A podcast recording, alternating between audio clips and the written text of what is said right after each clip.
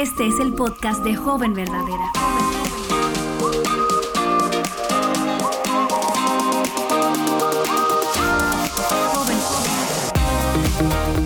Hola jóvenes verdaderas, hoy me acompaña una amiga muy especial que quiero hace muchos años y ella es cariñosamente Yamelei, Sí, ya me leí.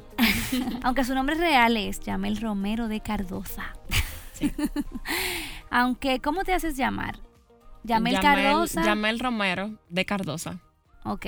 ¿Tú sabías, Yamel, que yo me llamo Betsy, Betsy Torres, Torres Gómez. Gómez de Gómez? De Gómez. Así sí. está en mis documentos. ¿Tú Está puedes creerlo? confuso. Es el nombre más largo. Por eso es.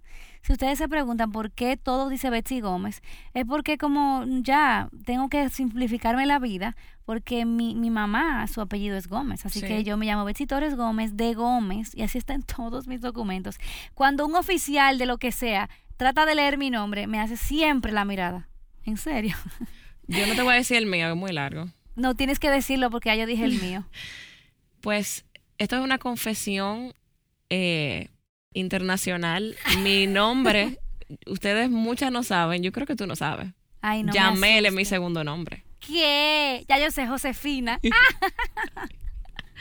Mi primer nombre es Mercedes. ¿Qué? ¿Tú naciste en el Día de las Mercedes? No, porque mi abuela se llamaba Mercedes. Ah, ok. Entonces yo me llamo Mercedes Yamel. Y te voy a decir cómo está en, en mi, en mi documento. Mercedes Yamel Romero Domínguez de Cardosa. Ok. O sea que tengo cinco y largos.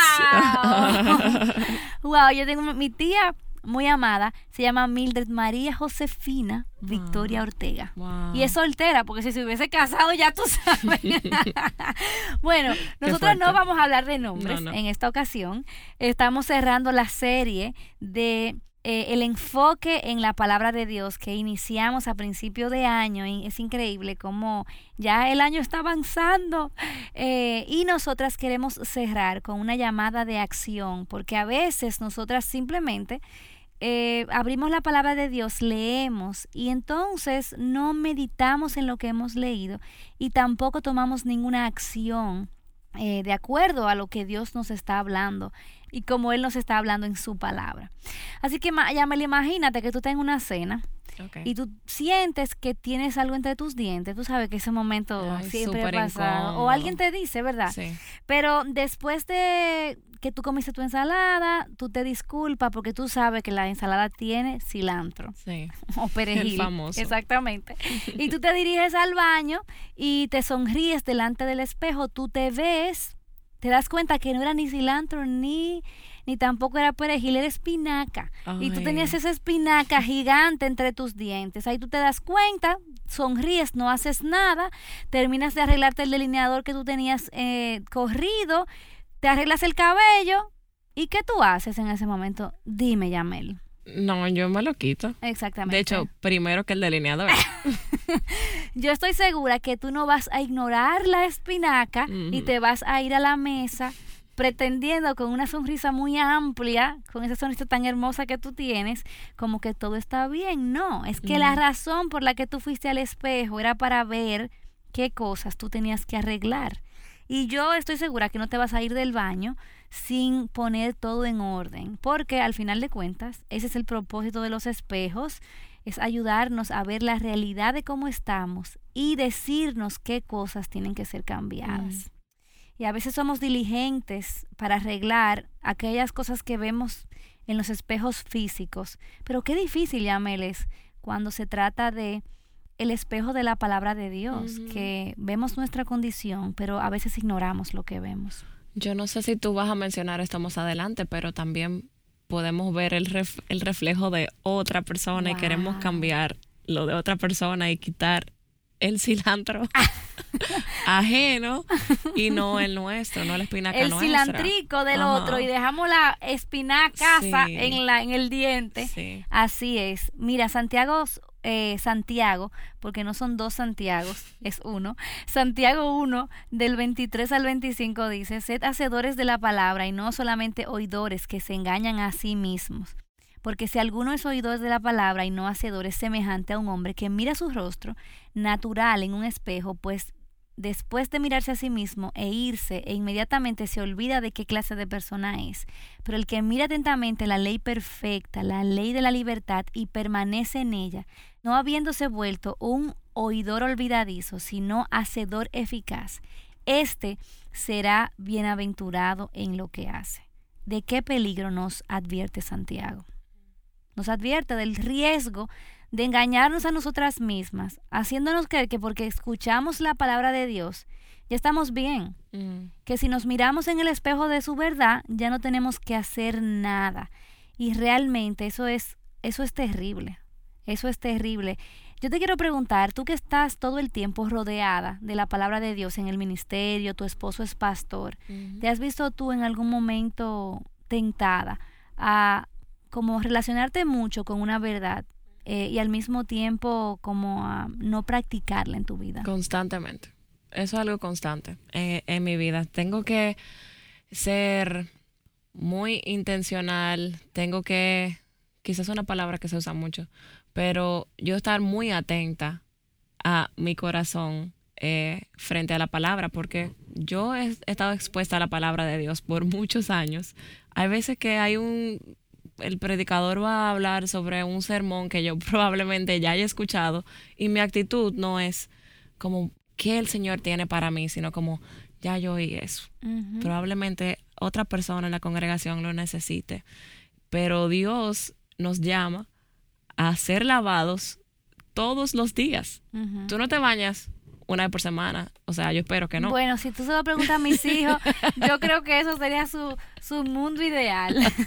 Pero tú tienes que ser lavado y tú tienes que ser lavado porque te ensucias. Entonces, si te ensucias, eh, eh, lo ideal eh, un escenario normal es que seas lavado y la palabra de Dios es eso en nuestras vidas. Entonces, sí, eso es una tentación para mí, pensar que es para otra persona y no para mí. Y que nosotras tenemos que ver que la Biblia nos muestra nuestra condición. Es el único espejo que nos muestra nuestra realidad. ¿Por qué? Porque nuestras emociones nos pueden decir algo. Probablemente las otras personas nos pueden decir algo. Eh, como tú me decías afuera de, eh, pues, de esa grabación, a veces nuestros corazones, que son engañosos, eh, nos pueden decir otra cosa, pero solamente la Biblia nos muestra a cara descubierta la realidad de nuestra condición, muestra la perversidad de nuestro corazón, el estado de nuestra alma. Es imposible, o sea, es imposible realmente vernos en el espejo de la palabra de Dios y decir, wow, yo estoy bien hoy. Sí. Eso es así. Pero, Betsy, ¿tú crees que.? Porque yo creo que sí, que hay personas que sí lo pueden leer y pensar como esto no es para mí. De hecho, yo he conocido muchas jóvenes que, como que tú le preguntas cómo está y tú sabes que tienen situaciones y te dicen, yo estoy bien. Mm. Y tú lees el versículo y tú lees un libro y se quedan como, ok, ok. Lo que pasa es que para eso nosotros necesitamos ojos, ojos para ver. Que el Espíritu, Santo, quite las escamas de nuestros ojos para que realmente nosotras podamos ver nuestra condición, porque la Biblia lo está mostrando. Eh, y es eh, increíble cómo no solamente esa jovencita que dice, no, yo estoy bien, yo no necesito arrepentirme. Mira, una de las cosas que yo le pido al Señor cada día, que estoy, al igual que tú, expuesta constantemente, no solamente eh, expuesta la palabra de Dios para a nivel personal, sino enseñando a otros. Que es muy fácil también uno decirle al otro, no, tú tienes que hacer esto, tú tienes que hacer lo otro. Por ejemplo, al principio de año, compartimos aquí mismo, eh, cuál es la razón que está debajo y la profundidad de nuestro desinterés por la Biblia. Y mira, Yamel, a veces yo tengo que leerme a mí misma lo que yo eh, escribí, porque realmente no tengo ojos para ver. Yo también. Y con mis hijas me pasa igual, que a veces que yo le, le estoy esperando cosas de ellas que ya sabemos, la hemos conversado y hay veces que digo, wow, pero yo le estoy pidiendo algo con lo cual yo estoy luchando. Así Igual, es. y se lo estoy pidiendo como que ellas no, no tienen luchas. Y Así sí, es. tenemos luchas todos los días, si no. Y eso es importante. Si no tuviéramos lucha, probablemente estar- estaríamos muy mal. Así mismo es. Entonces, este espejo de la palabra de Dios no solamente nos muestra cómo somos realmente, sino que también nos muestra la esperanza del Evangelio.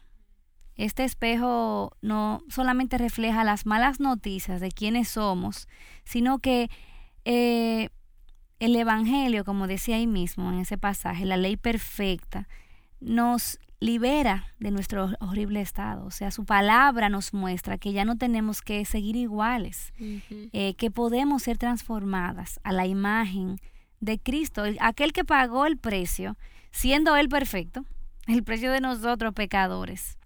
Entonces, al final de cuentas, la palabra es eso, un espejo en el que nosotras nos miramos, vemos nuestra condición, pero también es un espejo que nos muestra a Cristo nuestra esperanza gloriosa. Qué triste sería que nos mostrara solamente nuestra condición. Wow, eso, eso es verdad. Sería tenebroso. Por eso nosotras necesitamos prestar atención y actuar. Porque realmente nadie que a quien Dios le haya dado ojos para ver, porque como tú decías, a veces nosotras eh, somos ciegas ante la verdad, pero si nosotros vemos con detenimiento nuestra condición, tenebrosa como hablamos y vemos esa gracia eh, a todo color, nosotros no podemos quedarnos eh, de brazos cruzados. Y eso es lo que muchas veces nosotras hacemos. ¿Qué tú puedes recordar algún momento en tu vida en, lo, en el que Dios te ha dado ojos para ver? que tú estás siendo pasiva ante una verdad que Él te está mostrando en, en su palabra o quizás señalándote algún pecado. No, porque yo soy perfecta. no, mentira. eh, sí, tú sabes que siempre, y es una práctica que yo he tratado de adquirir, sobre todo en los últimos tiempos, de cada vez que me enfrento a un pasaje, porque me enfrento, pero bueno, cada vez, sí, a veces que sí, eh, cada vez que leo la Biblia, pedirle al Señor en oración que revele qué, qué acción Él quiere que yo tome a raíz de lo que yo estoy leyendo. Y no te puedo decir algo específico muy grande porque es algo que diariamente em, eh, lo hago o trato de hacerlo. Y, o sea, por ejemplo, eh, hay veces que me ha pasado mis actitudes eh, durante el día. Muchas veces son de queja, mm. de víctima, de por qué yo, de el otro día yo me estaba quejando, mira hasta dónde llega la perversidad de mi corazón. Yo estaba haciendo ejercicio y yo, hay un tramo que yo eh, corro, que es el último tramo. Yo necesito como mi música de motivación para ese tramo. Y yo puse esa música y a mi esposo se le ocurrió llamarme en ese momento. yo estaba molesta porque se paró mi música. Eh, luego, ok, hablo con él, ya como que respiro y cuando sigo, el celular parece yo moviéndome, corriendo, se paró la música otra vez y yo caí en un momento de frustración y de casi una ira Tú inexplicable. ese momento de comercial, perfecto. Yo quería correr con mi música, eso es lo que está establecido en mi rutina. Y yo me di cuenta de mi, mi sensación, o sea, mi ira y mi... Yo dije, wow, la verdad es que mi corazón es perverso. Entonces, eh, estar centrada en mí misma y de sentirme la víctima, así que hasta con la canción que te dejó de funcionar, eh, y que la palabra dice, em, hagan todo sin contienda, sin queja, eso me, me confronta y eso es algo, una verdad que tengo que recurrir diariamente. Mm. Eso de la queja y de sentirme víctima. Una de las cosas que yo, el Señor eh, me recuerda eh, muy a menudo es la importancia de poner mis ojos en las cosas de arriba. Y yo reconozco que en lugar, y, esa, y es eh, por mi la postura que tú necesitas para ver el teléfono, tú tienes que bajar la cabeza. y aunque parezca muy alado, pero es verdad, a veces me siento que en lugar de poner mis ojos en las cosas de arriba, yo pongo, yo bajo mi cabeza a ver cosas triviales y vanas. Y esas cosas solamente me drenan, me drenan la vida que, de Cristo en mí. Y yo reconozco que esa es una verdad en la que yo necesito actuar. ¿Por qué? Porque es que la palabra de Dios no nos dice lo que tenemos que hacer, y a lo que tú quieras después. Nos llama a la acción. A mí me encanta como el versículo anterior de este pasaje en la nueva traducción viviente dice, Así que quiten de su vida todo lo malo y lo sucio y acepten con humildad la palabra que Dios ha sembrado en el corazón, porque tienen el poder para salvar su alma. la palabra de Dios tiene el poder para salvarnos y para transformarnos. De manera que si la creemos, vamos a actuar conforme a lo que ella establece. Y que Dios nos ayude porque nosotras en, en Cristo, en el Evangelio, tenemos el poder para responder. Ese versículo 25 eh, nos dice quién es el que realmente es bienaventurado, quién es el que es realmente bendecido, es el que mira con atención su palabra para ponerla en práctica. No como tú decías, para decírsela a otro, que se quite su espinaca o su cilantro, sino para ponerla en práctica. Eh, y esa persona... Y ponerla en práctica proviene de él. Exactamente, todo, absolutamente todo. Una persona que oye la palabra de Dios, pero no ajusta su vida a lo que ha oído. Es como esa persona que hablamos al principio, que se ve en el espejo, cree haberse arreglado, pero sigue sucio y desaliñado. Y no vamos a engañar a nadie. Imposible engañar a nadie, porque los demás se van a dar cuenta y Dios también. Así que viviremos engañadas y ese es el gran peligro que nosotros corremos si solo nos acercamos a la palabra de Dios para oír y no para actuar, para ver cómo puede cambiar a otros y no para nosotros. Así que esta semana tu reto es que lo que escuchaste el sermón este domingo pasado, lo que estás leyendo en tu Biblia, que no solamente tú hagas un devocional, sino que tú te dispongas a prestar atención, a atesorar esa verdad en tu corazón y que actúes conforme a ella todos los días. Amén. Gracias, Así sea, Señor nos ayude. Sí, siempre, Betsy. Eh, vuelve a invitarme otro día, por favor. Miren, sigan a Yamel, ella tiene una cuenta que es de lectura para niños, pero puede ser que algunas de ustedes sean maestras y tengan niños alrededor o, hermanitos o que tienen niños que van a tener en el futuro, quién sabe. Es verdad, es verdad. ¿Verdad que sí? ¿Cuál es tu cuenta, Yamel? Entre libros y abrazos Así que ya saben, compártanla. Ok, miren, tienen el reto de compartirla con todas las mamás de su congregación. Ok, Dios te bendiga. Bye bye. Joven Verdadera es un ministerio de alcance de Aviva Nuestros Corazones. Para más recursos como este, visítanos en avivanuestroscorazones.com.